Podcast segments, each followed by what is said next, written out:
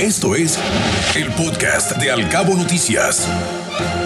Es difícil predecir cómo se reflejará la pandemia en este próximo mes, ahora arrancando el 2022, sobre todo considerando la nueva variante y también estos festejos decembrinos, para lo cual habló al respecto la secretaria de Salud del Estado, Sacil Flores Aldape, quien comentó que le encantaría decir que el próximo mes de enero será diferente al del 2021. Sin embargo, recordó que actualmente Europa vive una crisis por la nueva ola de contagios que se podría también reflejar en nuestro país y por este motivo, a pesar de que actualmente hay una buena cantidad de personas vacunadas, consideró la secretaria de Salud que es necesario mantener las medidas de cuidados personales y tomando además en cuenta la temporada en la que nos encontramos y evitar las celebraciones con demasiadas aglomeraciones.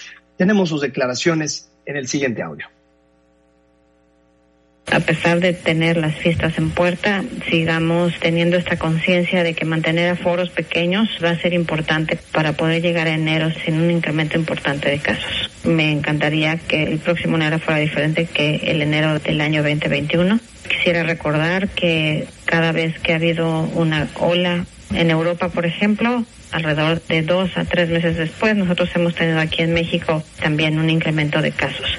Entonces, eh, tampoco hay nada que nos excluya de esa posibilidad. No podría yo asegurar que no vayamos a tener un incremento de casos en enero. Seguramente las circunstancias serán diferentes porque efectivamente ahora tenemos una gran cantidad de población vacunada, pero pues finalmente ahí está la posibilidad de Europa. Ahorita está en una situación bastante crítica funcionario estatal también dio a conocer que Baja California Sur inició la semana con contagios bastante estables, al igual que en lo referente a los hospitalizados, pero comentó que incluso esta semana, que arrancó con números por debajo de la semana pasada, es resultado de la búsqueda intencionada de casos y las medidas restrictivas que se han aplicado aún en esta nueva normalidad. Al momento tenemos 16 pacientes hospitalizados, 8 de ellos intubados. Hace unas dos semanas todo el mundo estaba preocupado por ver que aumentaba el número de casos. El resultado que tenemos ahorita de un número relativamente similar a la semana anterior, incluso menor, tiene que ver con la toma de muestras en forma masiva, por supuesto, y con esas otras medidas de contención que se determinaron en el, en el Comité Estatal para la Seguridad en Salud, que se refieren a continuar trabajando con la limitación de aforos y con el horario de algunos establecimientos hacia la madrugada que no se prolongue mucho. Tenemos que tener cuidado ante esta nueva variante que en ningún momento se ha dicho que vaya a ser la causa de una cuarta ola, pero todas las organizaciones internacionales que se dedican a la investigación de COVID están pendientes de ver cómo se va a comportar esta nueva variante.